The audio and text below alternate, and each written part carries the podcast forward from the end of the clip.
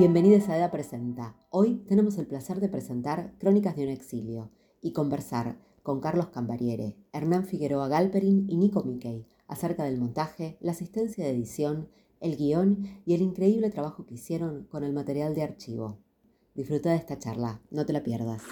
Bienvenidos hoy a nuestra función número 62 del ciclo de Presenta. Hoy son muchos nombres, así que los tengo el machete. Eh, estamos muy, muy, muy, muy contentes eh, desde la comisión de poder proyectar hoy Crónicas de un exilio, eh, que es una película en la cual gran parte del equipo de postproducción son socios de EDA. Así que de vuelta, un aplauso. Crónicas de un exilio es una película eh, de Micaela Montes Rojas y Pablo Guayar. Hoy acá en esta proyección tenemos como invitados a Hernán Figueroa Alper.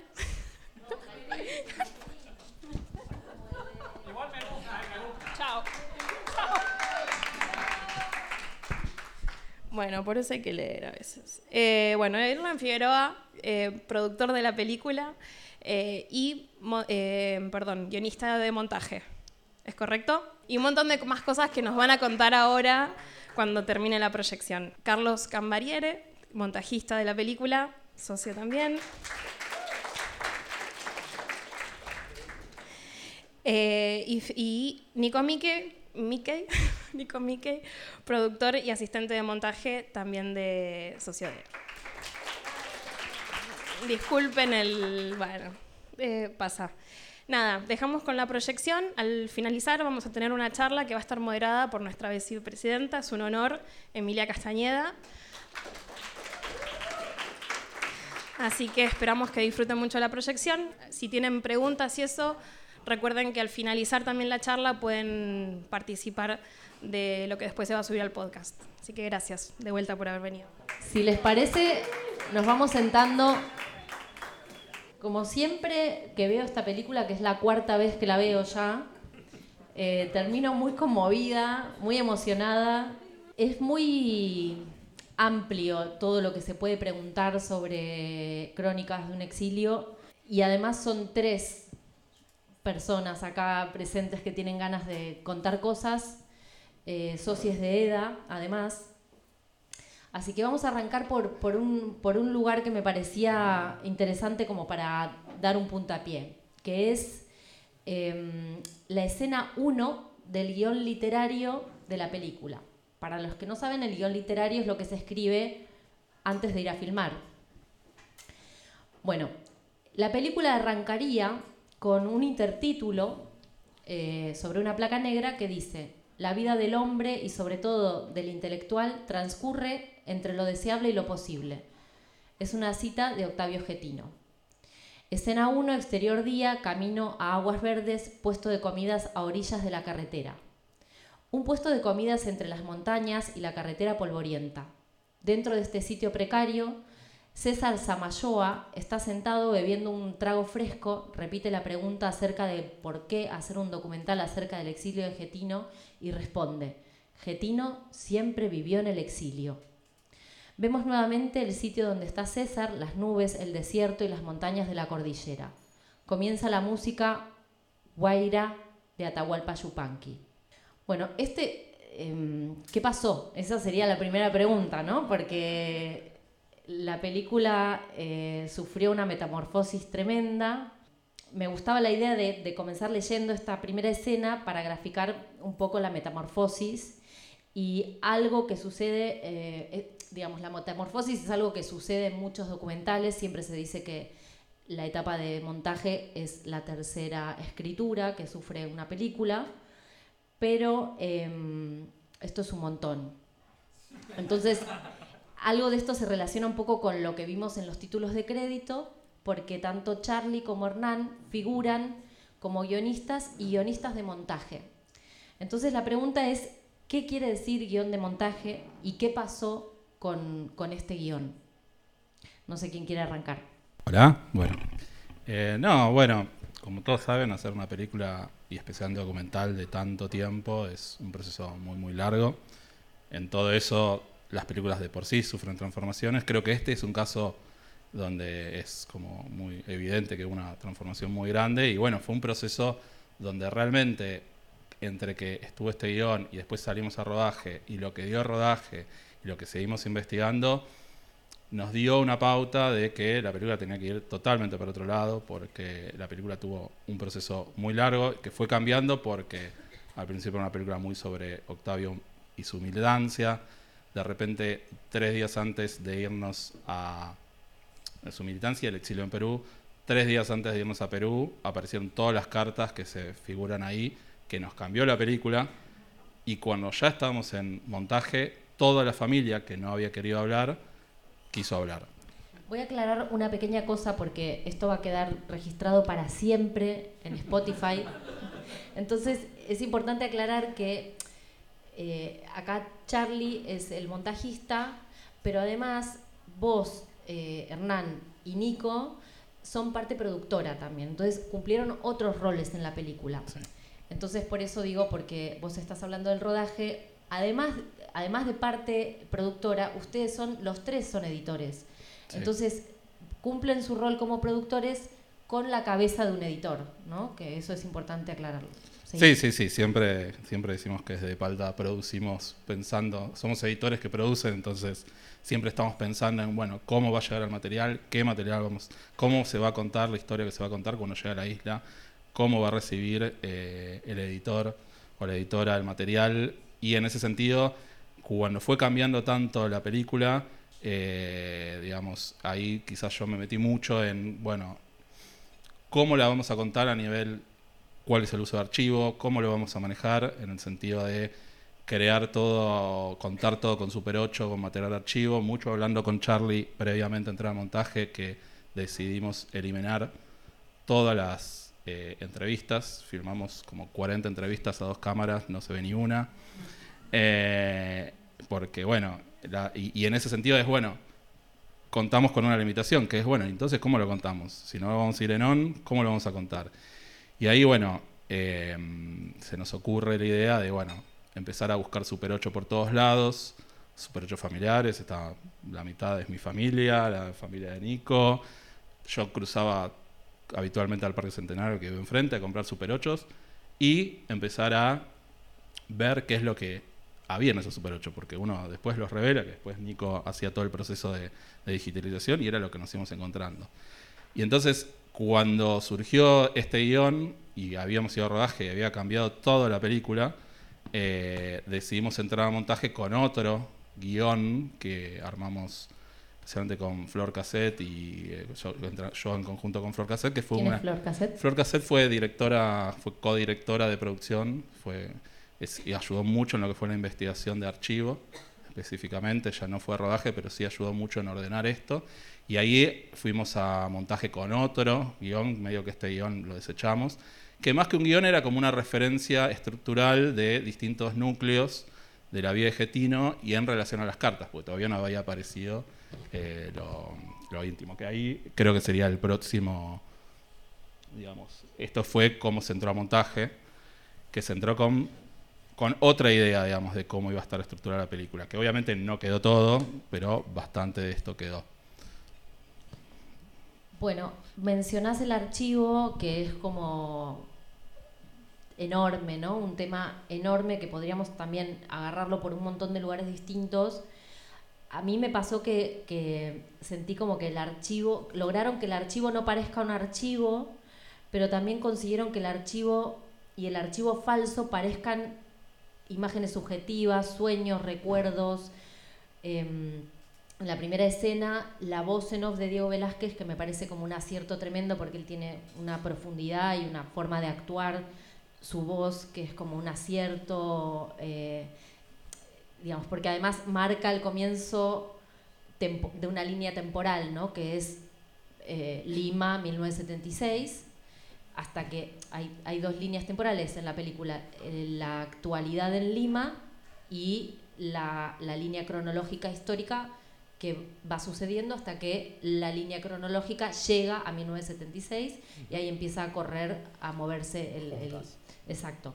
Entonces, em, con este archivo en Lima, que supongo que lo grabaron hoy por hoy, porque es, es como un avión, calles de Lima, sin embargo logran hacer como ese clima de Getino llegando al exilio eh, y, se arma como una identidad estética que, incorpora la potencia de lo roto como la memoria, ¿no? Como toda la memoria está agujereada todo el tiempo, la memoria de los niños que se entrelaza con la memoria histórica.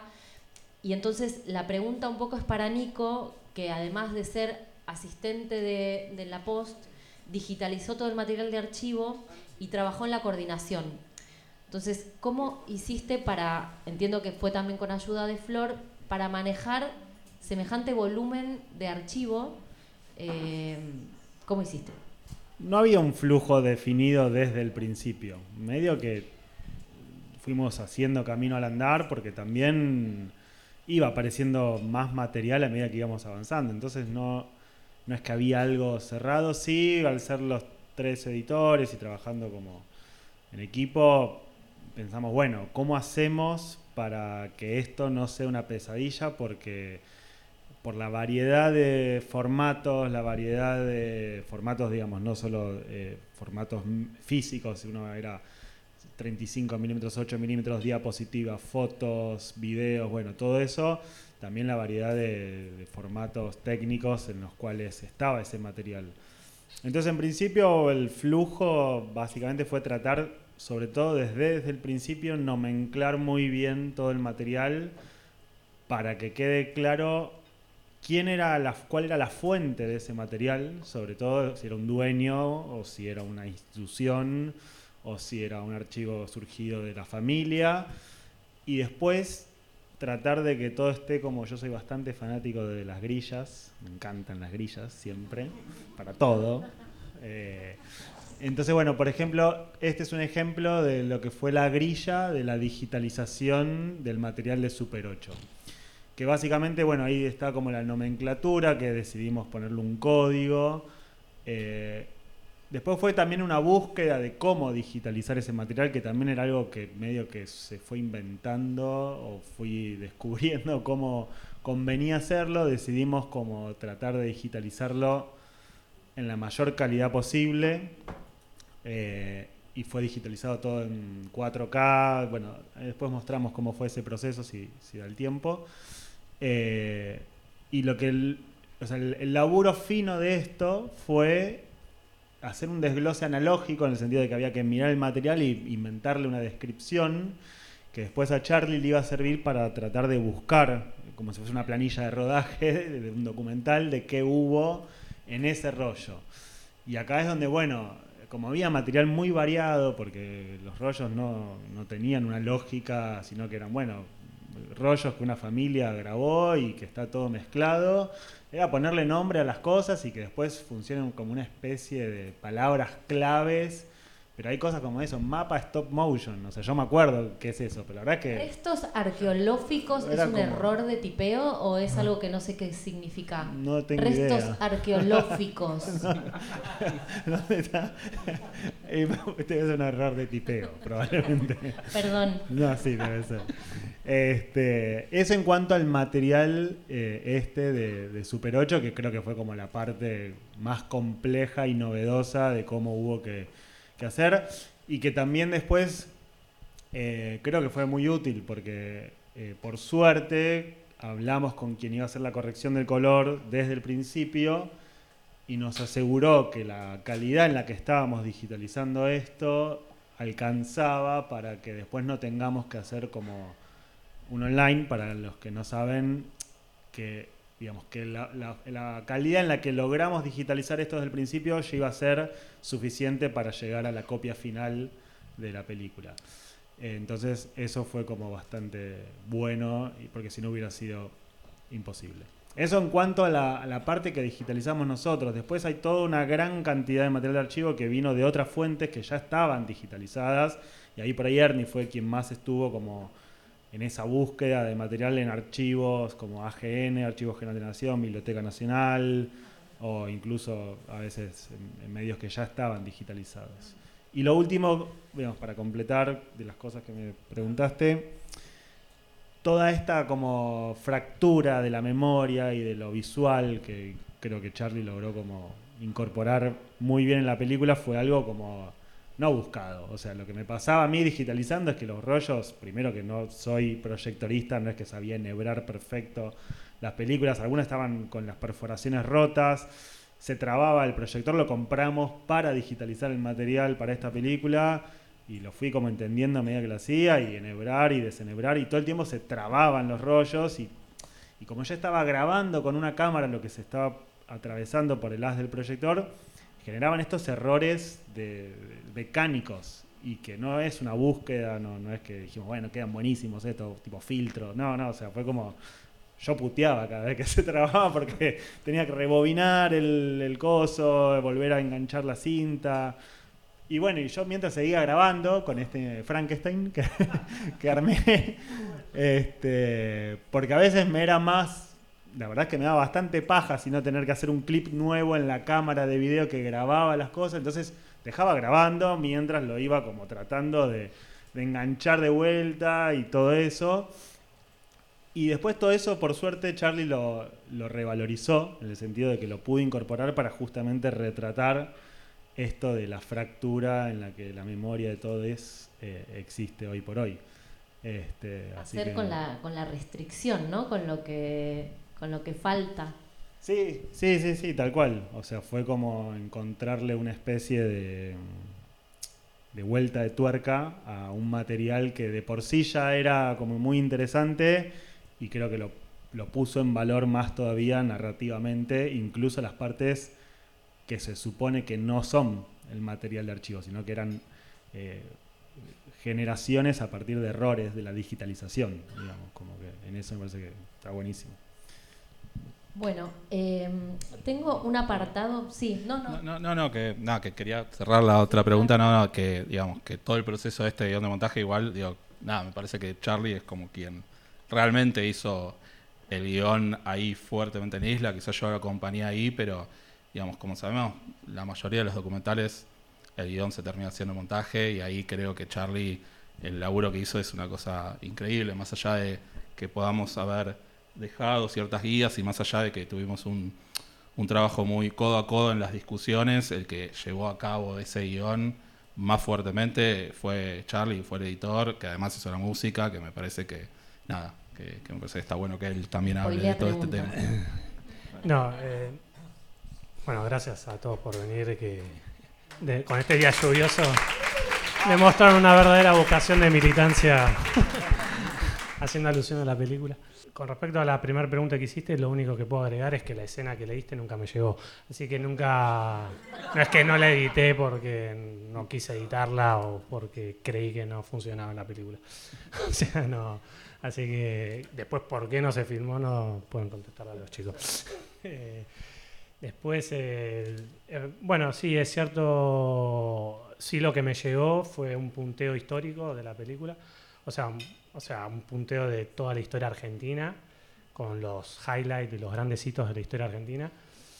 Y nada más, porque la historia familiar, eh, eh, como dijo Hernán, no existía la historia familiar en la película y solo iba a ser una película histórica con un Octavio y la carrera de Octavio Getino. Esa era la película cuando yo entré a trabajar. Y fue esa durante bastante tiempo.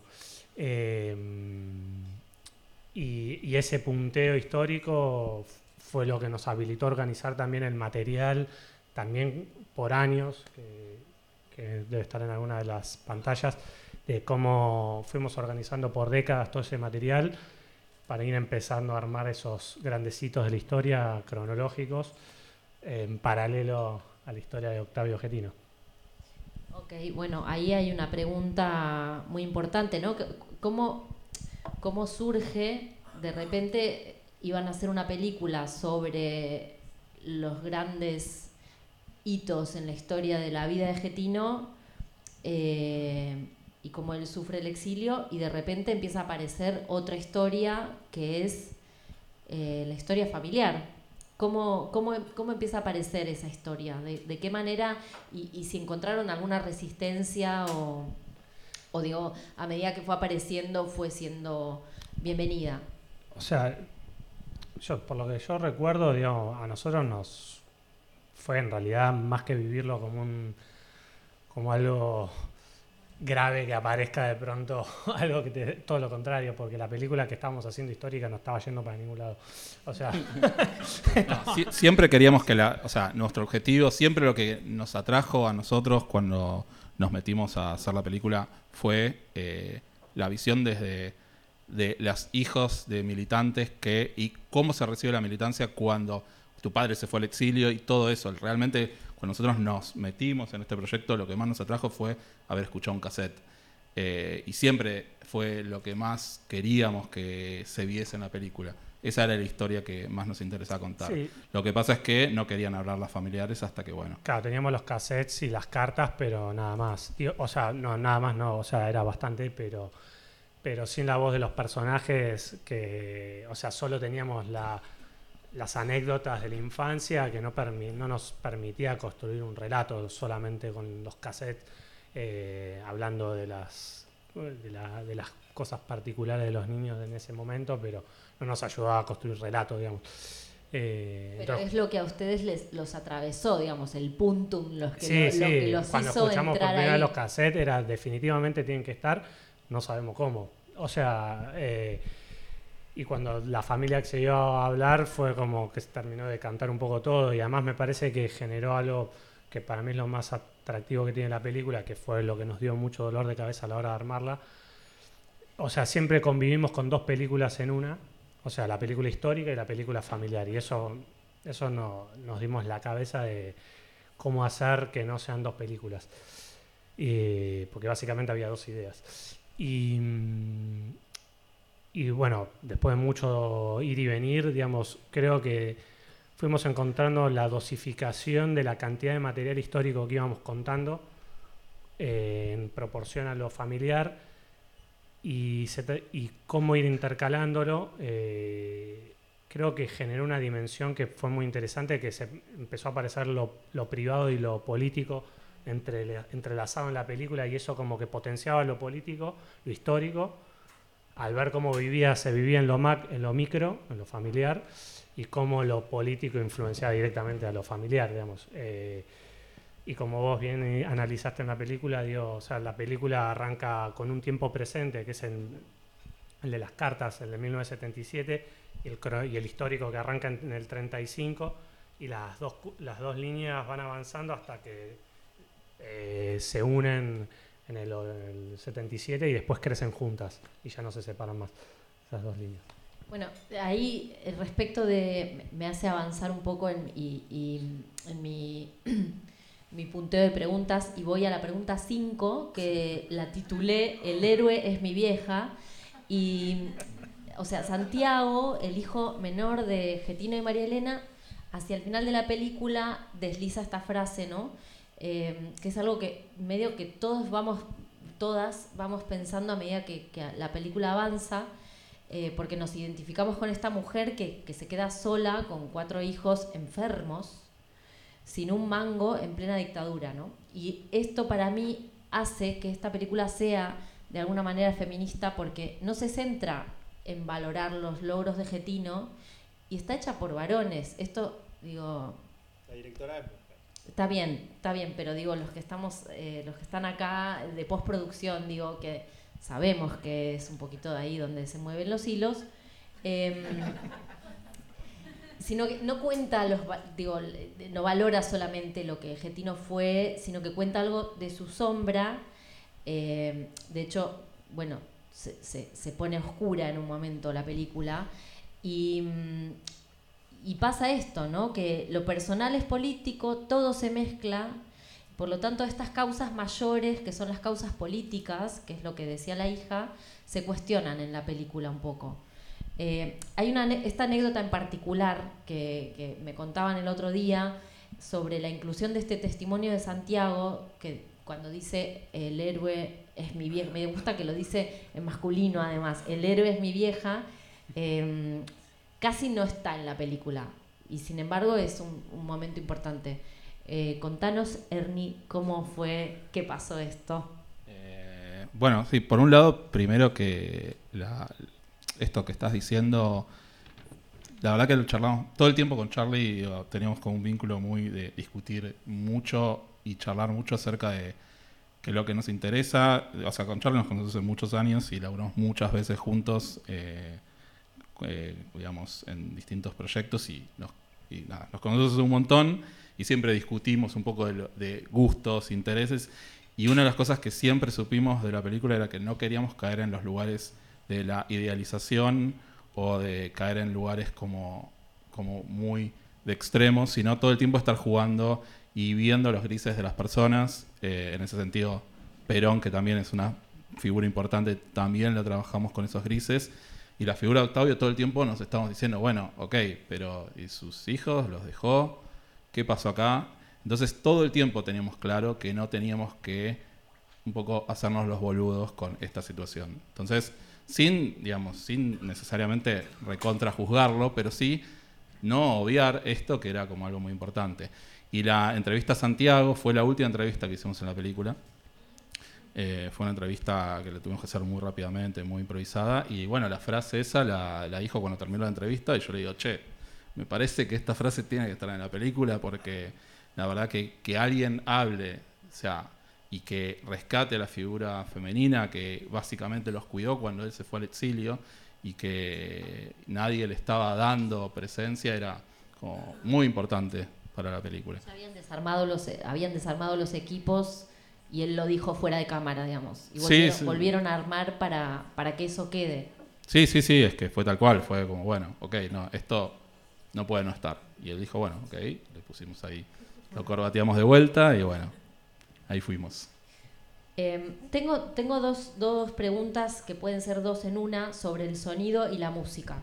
En este caso, además de, de- de ser el montajista, Charlie hizo la música de la, de la película. Pero vamos primero con el sonido. Eh, ya sé que no hace falta aclararlo, pero por ahí la gente que va a escuchar este podcast en Spotify para siempre eh, no sabe que el material fílmico es mudo en general, o sea, no tiene ningún sonido. Entonces, eh, la película, todo, todo el material de archivo, tanto, tanto la parte que representa como la subjetividad o los sueños, se presentifica. Y esto me lo puse en mayúsculas porque es, una, es un verbo que no uso nunca. Eh, pero Suena quiere bien, decir, sí, es como, lo hace presente, ¿no? Eh, como que le da mucho volumen y profundidad a todo el, el- el archivo. Y todo esto lo hiciste vos, digamos, hay un sonidista después, pero hay un diseño sonoro eh, que, que vos decidís hacer en toda la película con ese archivo. Contanos. Eh, bueno, creo que hay unas capturas ahí de, del trabajo, no sé cómo las estaban No rotuladas. sé cómo los... Eh, Se editó en Final X. eh, en Final X, sí.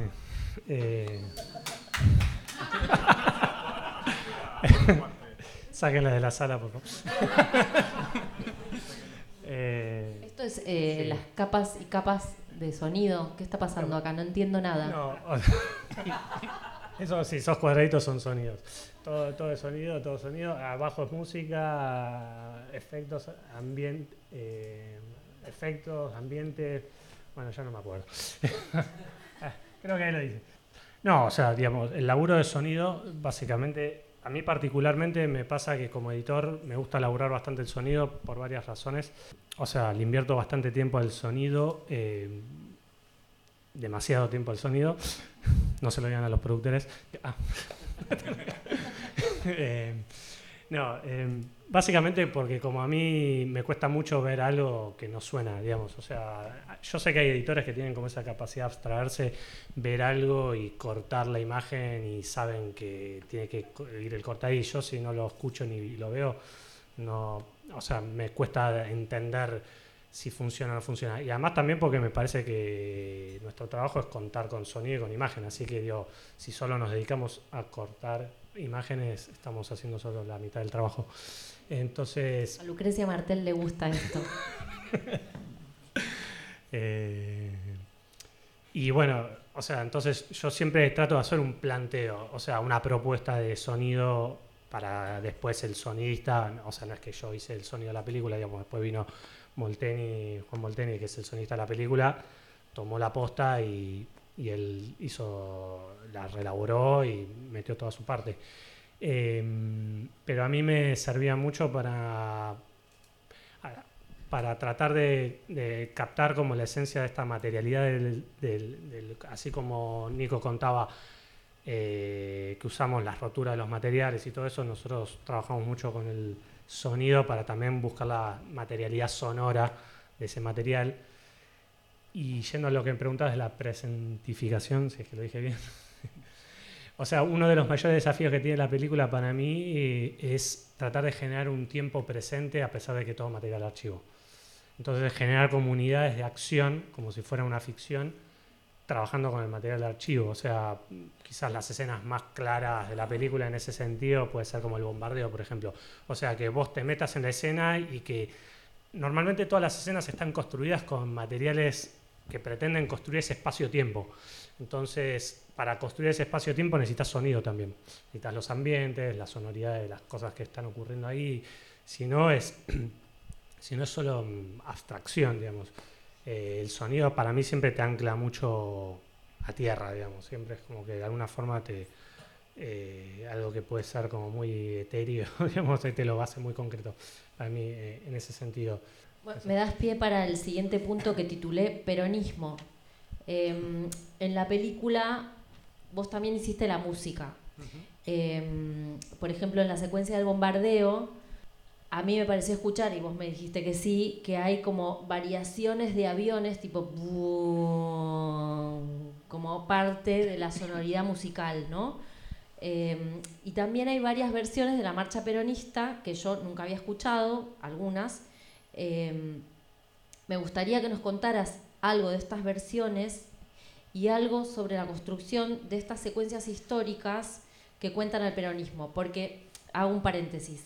A mí, o sea, personalmente hay muchas de las imágenes que, que, vemos acá de archivo, que pertenecen al Archivo General de la Nación, que yo ya las había visto, y otras que ya las había visto y es como si no las hubiera visto, otras que no había visto nunca, pero que sin embargo Em, se me representa como de manera muy clara y muy emocionante em, la historia del peronismo y la pasión que despierta, ¿no? Como que quedan muy claras las, las este, todas las secuencias históricas, incluso para gente que, que no es militante o que, o que, no sé, que vive en otro país, que no sabe quién es Perón. Como que queda bastante claro. Eh, y si podés contarnos algo también respecto de la marcha silbada. Em, bueno, eh, respecto a lo primero que preguntabas de los aviones, bueno, en realidad ese es un ejemplo entre, o sea, para mí, a mí algo que me interesa bastante explorar a, nivel eh, musical es como tratar de borrar la frontera entre lo que es sonido y música. eso me parece como muy atractivo que la, que la música a veces se confunde un poco con el resto de la banda sonora de la película. Y, la película tiene bastante ese tratamiento en general, todo lo que es la música. En el bombardeo están esos, esos rotores, esos motores que son con, están procesados también en sintetizadores y, generan la música. Pero, pero creo que el leitmotiv de la película en general es el trabajo con las cintas y las roturas. O sea, todo eh, eso se trabajó, por momentos parece que es sonido de la película, pero muchas veces son, es la música que, o sea, yo fui tomando como el ruido de las cintas y las fui procesando y las usé como para armarlo como los ambientes y los colchones en la música eh, y generar como y después bueno obviamente hay cosas melódicas que tienen que ver corresponden por lo general a las líneas narrativas o sea teníamos una línea narrativa la familia tenía una línea narrativa musical más melódica, todo lo que era político tenía una línea narrativa como más, eh, más pesada, exactamente, y la, la familiar era como mucho más liviana, la música por lo general era mucho más cristalina, si se quiere, o sea, como mostrando como lo pesado y lo filoso, que eh, a veces el contrapuesto entre lo liviano y lo pesado. Y, y bueno, esas fronteras me parece que están buenas como que ir surfeándolas, como que, vayas entrando y saliendo de ese mundo sonoro, eh, sin poner tanto el límite, acá arrancó la música, acá termina la música. Después eh, me, me, preguntabas del archivo. Sí, de, las secuencias históricas. Las, las secuencias históricas. Espectaculares. bueno, hubo ahí un gran hallazgo que, sobre todo en la secuencia del bombardeo, que encontraron los chicos, un material bruto. O sea, no porque normalmente cuando trabajan, se trabaja con material de archivo, normalmente tenés editados de los canales de televisión de la época. Eh, sucesos argentinos, etcétera, digamos, ¿no? Eh, y son los compilados que hacen los canales de televisión sobre eso. Entonces, es muy difícil. Entonces, como creo que en la primera medida, y vos dijiste algo interesante ahí, importante, que es como, bueno, había material que ya lo conocía, pero como parecía nuevo. O sea, primera medida para mí es cortarlo todo y no pegarlo de la misma manera que está en el, en el noticiero. O sea, como desarmarlo y decir, bueno, buscar otras maneras de, de unir los planos, digamos.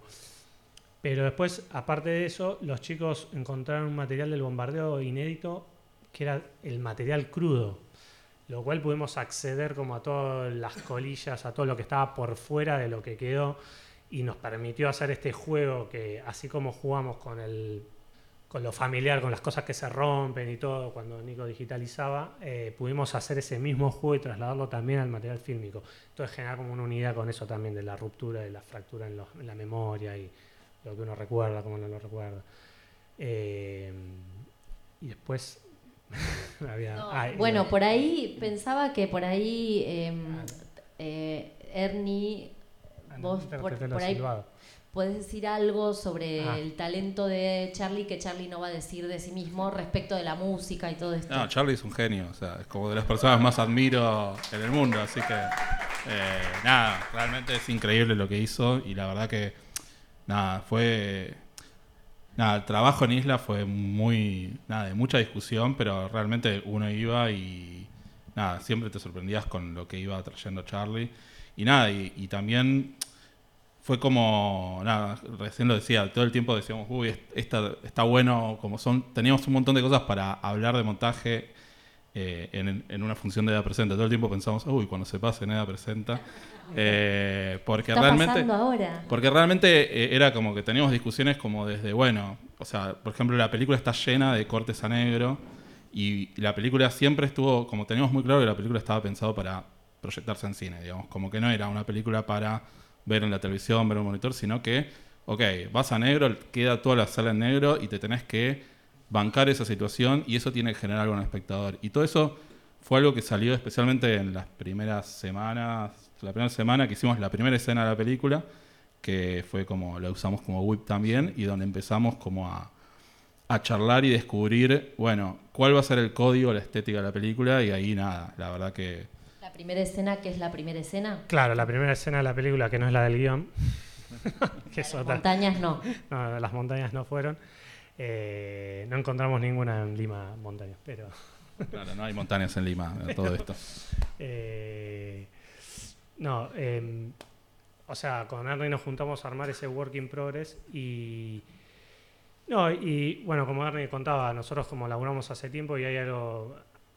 Tenemos como una buena dupla porque yo por lo general soy bastante intuitivo para trabajar, digamos, no soy muy intelectual ni racional sobre lo que hago, digamos, ¿no? Y, pues entonces por ahí presento algo que me sonó que era así y, y Arne viene y, siempre te hace como al toque lo ve y te hace un análisis al segundo de que lo ve y que está buenísimo porque muchas veces ese análisis sirve como para o tirar para abajo y decir no va por acá o, para reforzarlo y decir ok, sí estamos bien, Dios, se genera, genera sentido. Entonces como que ese pimponeo y así llegamos como a esta idea del, de los negros que, que, insistimos mucho con eso porque, bueno, para nosotros fue una revelación en su momento. Eh, que era como el lugar de, de, la palabra, la palabra no tiene imagen. Entonces, cuando la palabra nos pasaba mucho, cuando decidimos sacar las entrevistas de la película, lo son, nos metimos en un buen problema, o sea, fue una propuesta, Ernie el otro día decía que lo propuse yo, yo no me acuerdo, digo, me tiro un tiro en el pie, pero... sí, sí, lo pusiste... lo, tiro un tiro en el pie cuando lo, lo, hablamos, lo hablamos, yo estaba en Perú, lo hablamos, me acuerdo por teléfono, porque veníamos hablando de las películas de, ¿cómo se llama el director? De Asif Kapadia. Claro, dijimos, bueno, vamos a hacer eso, dale, dale vamos a hacer eso. Vamos a hacer cena. Borremos todo lo que hicimos. Cine. O sea, sí, vamos a hacer la peli de escena y Amy Winehouse. Sí, estamos ahí motivados, no sé. Es un problema lo que estás viendo cuando estás editando algo. Eh, no, y nos pasaba mucho que, o sea, normalmente cuando un texto fuerte uno lo pondría probablemente, o sea, la lógica diría que lo pondría en on, digamos, ¿no? Cuando alguien dice, y estaban los militares ahí llevándose a tal, digo, ¿no? Y, o sea, porque esa imagen es casi, ese texto casi irrepresentable, digamos, ¿no? Y nos pasaba que al principio no existían esos cortes y esas rupturas y iba todo derecho, iba imagen, imagen, imagen, imagen. Y nos pasaba que los textos pasaban sin ningún tipo de peso específico, pasaban sin pena ni gloria, o sea, decían cosas tremendas y eh, eh, se me pasó. Como que hay algo que el eh. sonido, siempre, siempre se dice esto, ¿no? Como que los oídos no se pueden cerrar, los ojos sí se pueden cerrar, pero los oídos no. Entonces como que el sonido igual te atraviesa y la imagen que no es representable de la violencia, del horror, bueno, e, está ahí en negro, es como también un, agujero en la, en la, memoria, una necesidad de olvido o, o de irrepresentabilidad y el sonido te golpea. Sí, también digo, una de las potencialidades más grandes siempre es el fuera de campo y nada, y queríamos dejar directamente que no se, que, directamente el espectador trate de imaginar eso que no está viendo.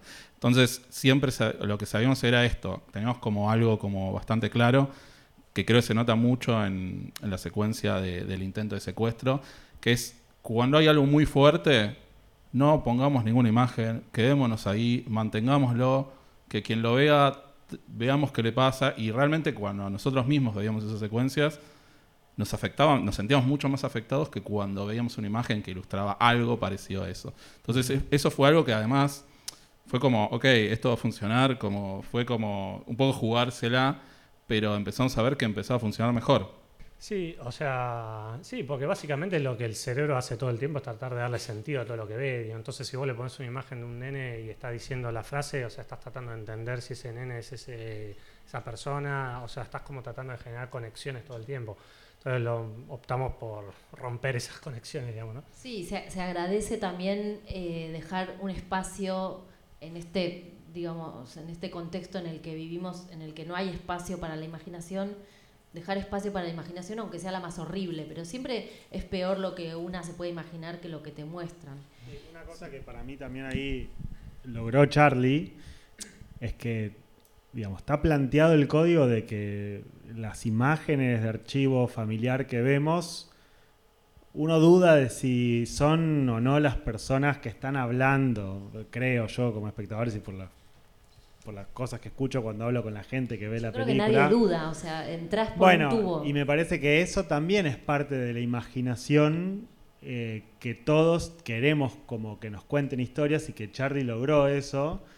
O sea, a mí me sentí doblemente cagado, pero por suerte, porque primero filmé las entrevistas como DF, no quedó nada. Después sincronicé las entrevistas como asistente, no quedó nada. Por suerte me dio revancha y digitalicé el material que sí quedó. Eh, claro, me, puse de la rotura. Exacto. Este, pero me parece, claro, pero me parece que ahí hay algo que, digamos, no es mágico porque no se nota. O sea, sería malo si fuera mágico en el sentido de que Charlie logró que parezca como natural las imágenes de mostrar la familia de Ernie, mi familia y familia de gente que están puestos del Parque Centenario como si fueran getinos y, y digamos, creo que nadie se cuestiona mucho eso y me parece que si fuera magia, cuando uno ve magia, como que nota el truco. Acá es como que pasa. Y eso me parece que no es que es magia, sino que es invisible y, ahí como que creo que hay como también una, una ayuda a la imaginación, como la hay cuando hay negros, que también está generada en el montaje. O sea, sin duda está generada en el montaje y, para mí eso es increíble de su laburo. Sí, una cosa más también es esto de que trabajamos pensando en en que también es la memoria de niñas que eran muy chicos, que tienen medio difuso eso. Entonces creo que este efecto, digamos, de extrañamiento del Super 8 más poder mezclar como cosas tan diversas, también tiene juega mucho con esa inocencia, esos recuerdos, eh, que nada, creo que en ese sentido nada, eh, ya ahí creo que también eh, finalmente eso, eso, que en realidad fue como, ok, ¿cómo hacemos esto? Bueno, veamos de hacerlo con Super 8 después con todo el talento de Charlie, creo que logró ser algo que terminó amalgamando muy bien en todo lo que se quería contar de todo esto. Sí, ayudó mucho, perdón, eh, igual primero, perdón Nico, eh, quería que quede grabado, inmortalizado en el podcast. Eh, no, igual ayudó mucho o sea, para empezar se parecían bastante igual algunos nenes. pero igual un poco, el, otro día hubo una charla eh, con Lucía Torres, que es socia de EDA, y con Azul Eisenberg, eh, que organizó el Centro Cultural de España en Córdoba, que está buenísima y que hablaban del archivo. Y una de las cosas que decían del archivo es como la naturaleza del archivo es... Eh, sí, como que podés hacer podés faltarle el respeto al archivo, podés hacer otra cosa, como que eso es peligroso también en un sentido, ¿no? Como que da un poco de miedo. Em, pero quería también decir algo respecto del trabajo de Nico, porque me da la sensación de que por más que ustedes producen eh, en este contexto tan difícil en la Argentina, hay algo medio militante también de ese monstruo que hiciste para digitalizar el archivo y que quede impecable, que va más allá de la guita loca que puedan haber hecho con esta película, me parece. muy divertido. Sí, sí, pero, pero vos porque sos un nerd, pero digo, además ahí hay algo que casi es militante. Como... Sí, para mí era como, yo de chico quise ser inventor y era como, bueno, me tocó ver cómo resolver esto y cuento rápido, fue como enchufar el, el, sensor de la cámara sin lente, porque, bueno, probando me di cuenta que era mejor hacerlo sin lente, al haz del proyector. Y estaba invertida la cámara porque tenía que acercarlo lo máximo posible y regular muy bien el punto de enfoque, porque sin lente era muy difícil, no tenía foco, o sea, como que el, punto de enfoque de la cámara era uno solo. Y después lo otro que, esto fue la parte más increíble, dos, es en la otra foto del proyector, eh, hay una foto, otra imagen. No, eso, se ve el tubo de cartón que es rollo de papel higiénico. Eh, porque tenía que eh, mascarar y que no entren haces de luz por el costadito para que no invadan, que a veces entraban y después quedaban como veladuras. Pero lo más increíble, no sé si llegan a ver ahí, que hay como algo rojo y negro. Bueno, eso, esa es la parte más divertida de todo para mí. Que lo que pasaba es que la lámpara del proyector era muy potente para la sensibilidad del, sensor de la cámara, incluso poniéndolo al ISO al mínimo. Entonces tuve que desactivar la, la, lámpara del proyector y conectar una lamparita, una tira de LED, porque necesitaba una potencia más baja, y después la tira LED, como tenía muchos LED, tapaba con cinta todos los puntitos de la tira de LED para dejar uno solo y ese uno solo lo tenía que hacer coincidir en un punto exacto donde iluminaba más o menos parejo toda el, cuadro del, Super 8. y la verdad que, bueno, y después lo conectaba, bueno, para mí fue divertidísimo, básicamente, qué sé yo. Además llegamos a la productora y Nico venía y había hecho algo nuevo, lo habíamos modificado, ya el tipo del Frankenstein tenía otra forma. Sí, sí, sí. Y iba, iba encontrándole la vuelta. Eh, Sí, claro. Menos mal que eso sí se usó porque ahí ya hubiera sido. igual con lo que vos decías de, la militancia, yo creo que también nosotros cuando se sumaron la familia asumimos una responsabilidad muy fuerte para con ellos que, que nada, que también nos hacía que, bueno, la película tenía que quedar bien, digo, ¿no? Como que de alguna forma tenía que ser muy respetuosa con su historia, porque era una historia muy complicada, se abrieron un montón, nos dieron un montón de archivo familiar, nos dieron todas esas cartas, nos dieron todas esas fotos y nos dieron sus testimonios, se hablaron todos. Entonces también ahí me parece que tiene que ver con nada, con bueno, con un respeto a, la historia que estamos contando. Entonces creo que ahí en ese sentido, entre que somos muy nerds, también somos muy apasionados con las cosas, con los proyectos y, nada, le metemos todo, a veces demasiado, eh, pero, pero bueno, digamos, nada, nos gusta. lo sufrimos y nos gusta a la vez. Tengo una última pregunta, en realidad tengo mil más, pero así damos lugar a, todas las preguntas que puedan surgir y la titulé Screening. Eh, en un momento dado ustedes hicieron un screening de la película. Eh, eh, para los que no saben y las que no saben, el screening es cuando se muestra la película en un, corte, en un estadio determinado, a diferentes personas para que den su opinión. Em, cuando se muestra y se abre a la opinión ajena un material que está en pleno proceso creativo, esto puede ser muy peligroso. O sea, los comentarios, las opiniones, las críticas desordenadas pueden traer crisis al interior del proyecto. Eh, yo estuve invitada en ese screening, creo que hay una carpeta con, algunas eh, de las preguntas, y fue maravilloso porque además de que había comida para cuando terminaba la película, em, me sorprendió mucho lo ordenado y planificado que estuvo eh, ese screening. O sea, se planteó casi como un juego.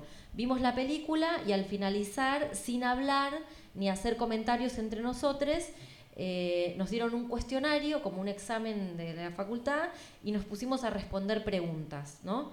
Y las preguntas eran cosas como, por ejemplo, ¿sentís que entendiste la película o que te quedaste afuera en algún momento? bueno, pusieron justo una que dice, excelente. pusieron.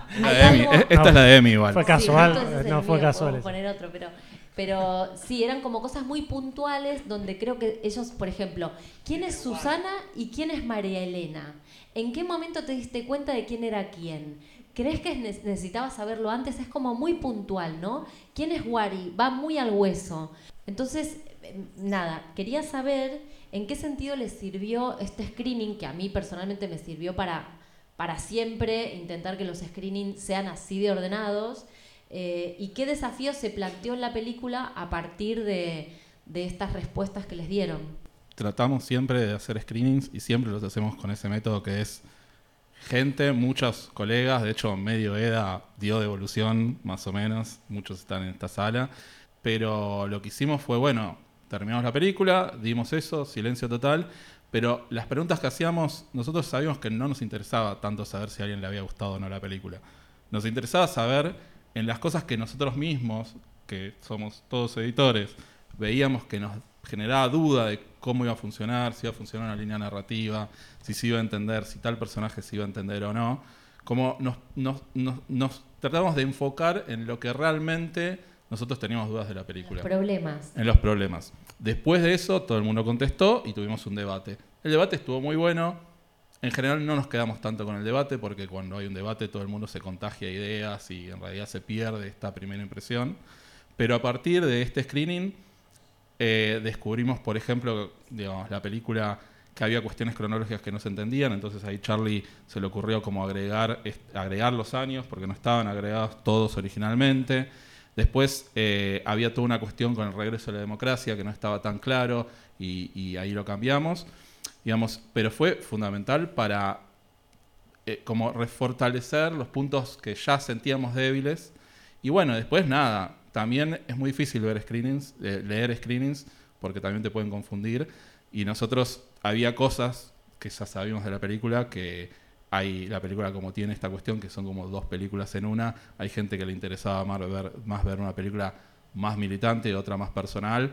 Y no nos quedamos con quien le gustaba una cosa más que la otra, sino con qué es lo que se entendía la película. Eh, y eso nos hizo cambiar mucho del tercer acto, que fue el que más, digamos, más nos costó. Sí, o sea, o sea, yo no recuerdo, o sea, yo en realidad no ni participé de los screenings, digamos, o sea, me mantuve al margen, digamos, los chicos ahí se pusieron el, roles de productores y trajeron como la bajada un poco ordenada. La bajada ordenada tomando donde los había donde había coincidencias y donde había coincidencias y, las que no se desechaban pero donde había puntos comunes.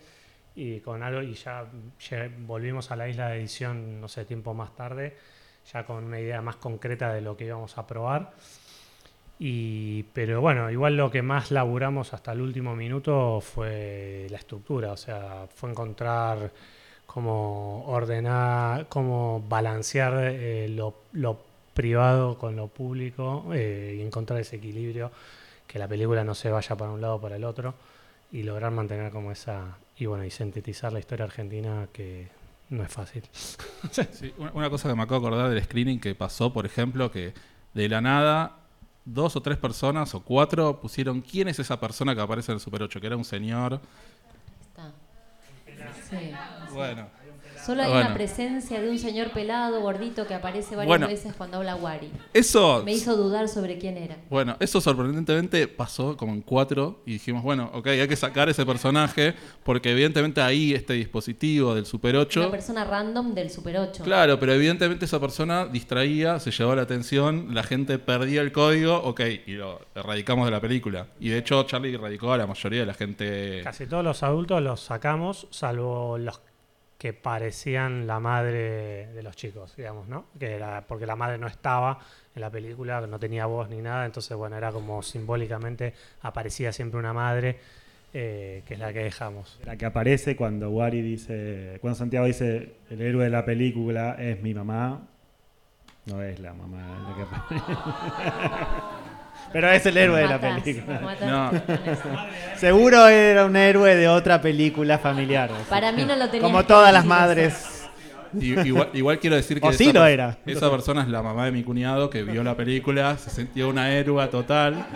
Eh, y nada, lo que es increíble también, que digo, cuando vio mi cuñado y, digo, y su familia, que es medio la familia que más aparece ahí, lo que les pareció como increíble es que muchas de las situaciones que vivieron, que se ven en la película, como irse de vacaciones, en guita, a tal lugar, que, que se cuenta en la película, es lo mismo que en realidad estaba pasando realmente en ese Super 8. Como que es muy loco, pero, pero a ellos también los movilizó porque también los tocaba, eh, porque medio que estamos contando su misma historia en algunos aspectos. Obviamente, en algunos, no en todos. Bueno, pasamos a algunas preguntas de... Si tienen alguna pregunta, ahí tenemos una de Pau. Eh, no, era por esta cuestión de a- estar editando, estar haciendo el sonido, la música, todo. ¿Cómo, el proceso ese, cómo lo hiciste? O sea, ibas editando y de repente era como, ¡ay! Acá necesito una música de no sé qué, te ponías a componer y de repente editar y como, ¿cómo es eso? Es Eh. como un montón. No, yo no, no iba a hacer, de- de- no iba a componer la música de entrada. No sé en qué momento surgió. En algún momento que los chicos se quedaron sin plata, seguro. Eso pasó Así que dije, bueno, no querés hacer un dos por uno ahí. Y, y ahí surgió, pero, o sea, no fue del principio. Así que cuando arranqué a trabajar, arranqué a trabajar full editor. O sea, y eligiendo lo que se me cantaba y siendo problema del compositor después, eh, lo que tenga que reproducir acá. Después cuando me ofrecieron, segundo tiro en el pie, cuando me dijeron, ¿vas a hacer vos la música? Dije, bueno, para mí hay que replantear la música de la película. Literal dijo, hay demasiada música en la película. Fue lo primero que dijo. Bueno, hay una hora nueve, música, un- una hora nueve minutos de película compuesta. Eh, sí, fue un laburo, pero no, por lo general, o sea, voy planteando tonos como en referencia y, y estoy como 100% abocado a la edición porque ya esta película era como demasiado trabajo mental como para... O sea, por ahí, por ahí a las, a la- por ahí a las tardes, noches, digamos, si fuera del horario laboral y de pronto me, me daban ganas, hacía algo que lo grababa, decía, che, esto puede estar bueno, pero quedaba como una idea flotante, flotando ahí en el celular hasta que después me pusiera a trabajar 100% en eso. Pero igualmente, al saber que iba a hacer la música, ya iba pensando en los sonidos que iba a querer usar después en la música y cómo iba a querer que funcionen. ¿Alguna otra pregunta? Ahí, Vero. ¿Cuánto tiempo estuvieron con la edición, con el montaje? Creo que fueron 22 semanas o algo así. O más, no sé. O 24. No seguidas.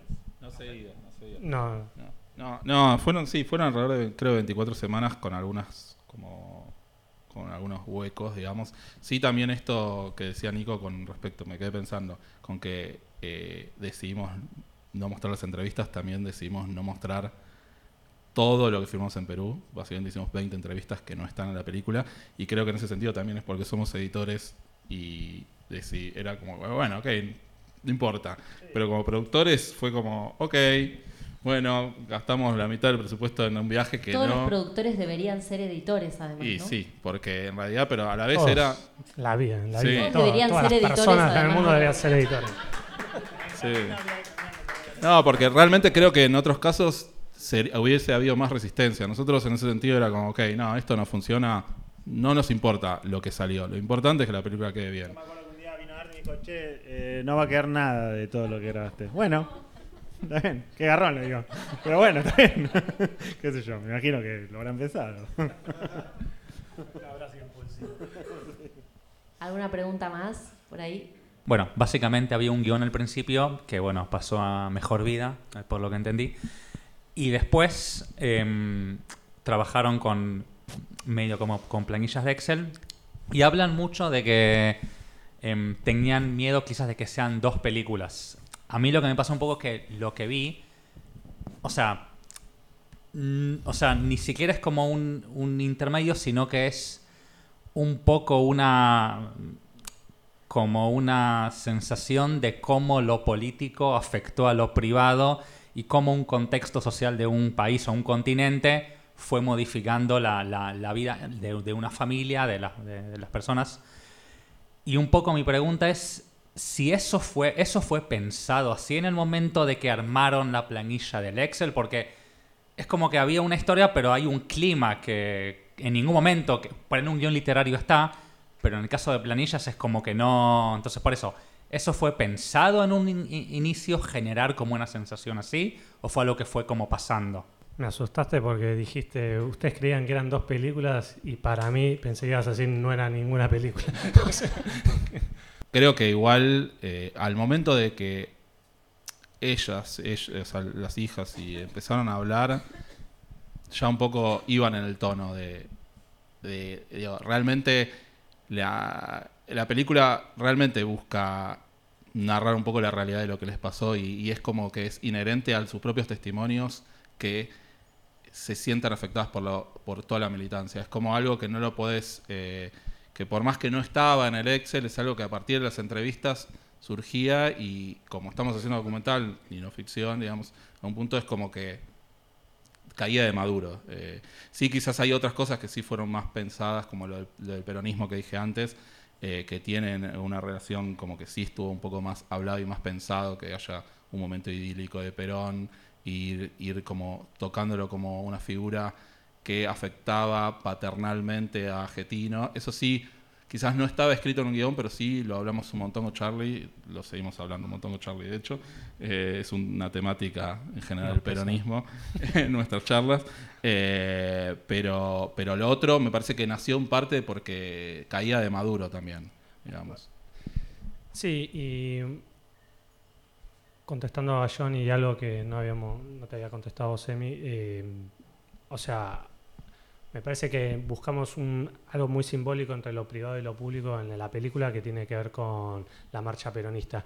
O sea, nosotros, así, así como observaba Emi, que aparece varias veces la marcha en la película, porque nosotros la primera vez que la utilizamos, o sea, la idea fue tratar de construir un arco dramático con eso, que la primera vez que aparece la marcha es una marcha oficial eh, institucional de Radio Belgrano, no me acuerdo cuál era, una orquesta, y, aparece presentada como algo eh, público, digamos, ¿no?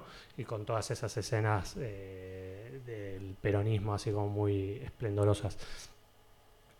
Y después la marcha, cuando es censurada, se convierten en silbidos, los silbidos de los trabajadores de la fábrica, que eso es tomado de relatos reales de la época que decían que cuando les prohibieron la marcha eh, no la podían cantar, pero la silbaban.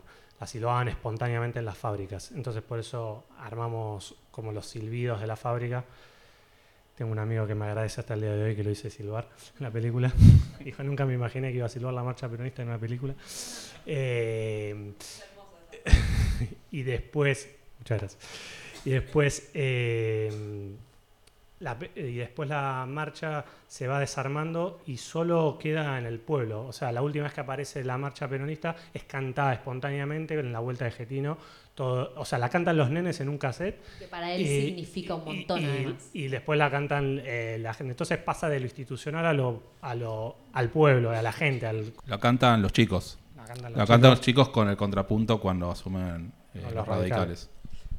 Eh, Solo para agregar algo que lo pensé mientras hablaban, así que puede ser que esté difícil de entenderse, pero me parece que esto que decimos de que hubo dos películas es que en términos narrativos, eh, eh, digamos, como una película, que es la que creo que empezó en el guion que leyó Emi, el antagonismo sería eh, el peronismo versus la dictadura. Esa era una película. Y la otra película era la militancia versus la familia. La que nosotros pulsamos para que gane es esta última, de la militancia y el antagonismo con la familia, con la tensión que eso implica. Y la que perdió fuerza, si se quiere, o lo que nosotros creo que nos gustaba más, es esta otra tensión entre la dictadura y el peronismo, que esa tensión existe, se ve, pero no es el, antagonismo central de la película que creemos que quedó. Y esas son las dos películas que creo que, que, estaban ahí. Sí, porque lo que no, está, está buenísimo eso que dice Nico, y creo que a nosotros lo que nos interesaba de ese proceso político tenía que ver con la construcción de la violencia, no tanto que ver con el fenómeno, los fenómenos históricos, sino cómo esa violencia después se va trasladando a, a lo micro y a lo Sí, a lo particular de la que- familia. Que los niños terminan diciendo esto, ¿no? Que juegan y hacen tumbas y el sol se muere. Como llega hasta ahí la violencia, hasta lo micro, micro. sí. Sí, sí, como dicen los chicos en los cassettes, o sea, la militancia era una palabra en nuestra casa y de pronto en esos juegos que hacen que se tiran tiros, se roban, putean al- a la oposición, digamos, cuando asume el radicalismo, digamos, o sea, esa violencia quedó como muy impregnada y es como una marca en la película que después, bueno, incluso la militancia cuando empieza a criticar a Getino porque se volvió oficialista y no, que no quiere las armas, o sea, es como, era un poco nuestro leitmotiv también en la película eso. Había una pregunta más por acá. La última sería ya. Hablaron de los testimonios de la familia que llegaron por ahí cuando estaban en el montaje. Y eso, eh, ¿cómo fue la dinámica para pensar de nuevo cómo reescribir eh, la peli? ¿Eso hubo como eh, un y vuelta? Eh, ¿cómo, ¿Cómo se involucró la familia? No, la familia dio sus te- La realidad es que no querían participar. En un momento, una que sí está más dispuesta, Estela, a participar, dijo: Yo participo si participan todos. O sea, que participan todos es que participe ella y sus tres hermanos. Eh, y fue difícil, no, no, no querían participar. Y en un momento, esto fue gran mérito de Nico Kovaski, nuestro otro socio, el que no es editor, eh, que, que estuvo ahí, digamos, nada, hablándoles y convenciéndolos de la seriedad del proyecto y de lo que queríamos hacer, también contándoles que no iba a ser una película que iba a contar como el camino del héroe getino, porque también, digamos, sino que era una película que quería representar también la visión de ellas. Eh, y nada, fue un trabajo de mucho tiempo y en un momento empezaron a aceptar uno, aceptó otro, aceptó, otro. Después Wari, que no es hermano de ellas eh, de sangre, eh, también quiso participar, que fue quien nos dio las cartas. Pero fue todo un proceso que realmente eh, apareció por sorpresa y la realidad es que los testimonios fueron muy buenos. O sea, como que realmente fueron entrevistas donde nosotros Se abrieron. se abrieron y nosotros éramos también, que esto es lo que digo, digo, éramos muy conscientes de lo doloroso que había sido para ellas. De hecho, a mí me pasa eso, hoy veo la película y me sigue emocionando un montón de momentos porque me parece como muy tremendo lo que les pasó y nosotros tratamos de como hablarles, como, como haciéndonos entender de que no era una película sobre su padre, era una película donde ellos podían abrirse y darnos como su visión de, de todo lo que les fue pasando. ¿Eran filmados o en sonido? No, no. Todas las entrevistas fueron filmadas. Entrevistamos, digo, creo que la última entrevista a Pero- Pino se pero- la hicimos nosotros, filmada. Pero de hecho los hijos, eh, los familiares agradecieron no aparecer. O sea, Sí. porque sentían como que estaban un poco más protegidos porque se abrieron un montón. diciendo cosas eh, muy íntimas y como que el no estar su cara gigante en un cine Igual, era... eh, desde el principio no querían, o sea, ellos al principio no querían aparecer como dijo Ernie, pero nunca eh, dejaron de apoyar al proyecto. O sea, eso sí, siempre estuvieron como diciendo, no quiero aparecer, pero bueno, están estas fotos, están estos cassettes, está como que... Y les gustó la película. Les gustó la película, organizamos una proyección con ellos eh, antes de abrirla, eh, en Palta creo que fue, ¿no? No, no, fue en mi casa. Ah, fue en tu casa, ¿verdad? Eh, y ellos fueron los primeros en, en verla, digamos. Sí, sí, que fue como, bueno, fue mucho miedo eh, ver la- cuál va a ser la reacción de ellos, pero la verdad que se, la verdad que se quedaron muy contentos con la película. Que creo, digamos, que ese es, como decía antes, que era un poco esta cuestión militancia, digamos, de, bueno, de tener que respetar esa historia. Creo que lo mejor que nos pasó en, en la película es que ellos les guste y que se sientan representados, porque es muy difícil, digamos, es una historia muy difícil. Y creo que el mayor éxito de la película, más allá de si le gusta a la gente, si cómo le va a un festival, lo que sea, es, es eso. Eh, de hecho, siempre que vamos a las proyecciones tratamos de decir eso porque realmente ellos se abrieron a contar una historia familiar muy complicada, con una figura pública como es Octavio, eh, y confiaron en nosotros y creo que en ese sentido es, como por lo menos, más allá de cómo yo he sacado la película, creo que es lo que por lo menos yo me siento más orgulloso. En el podcast no se ve, pero Ernie está un poco emocionado. Bueno, y no sé si ya cerramos por ya está, ¿no? Bueno, listo, cerramos. Gracias por venir.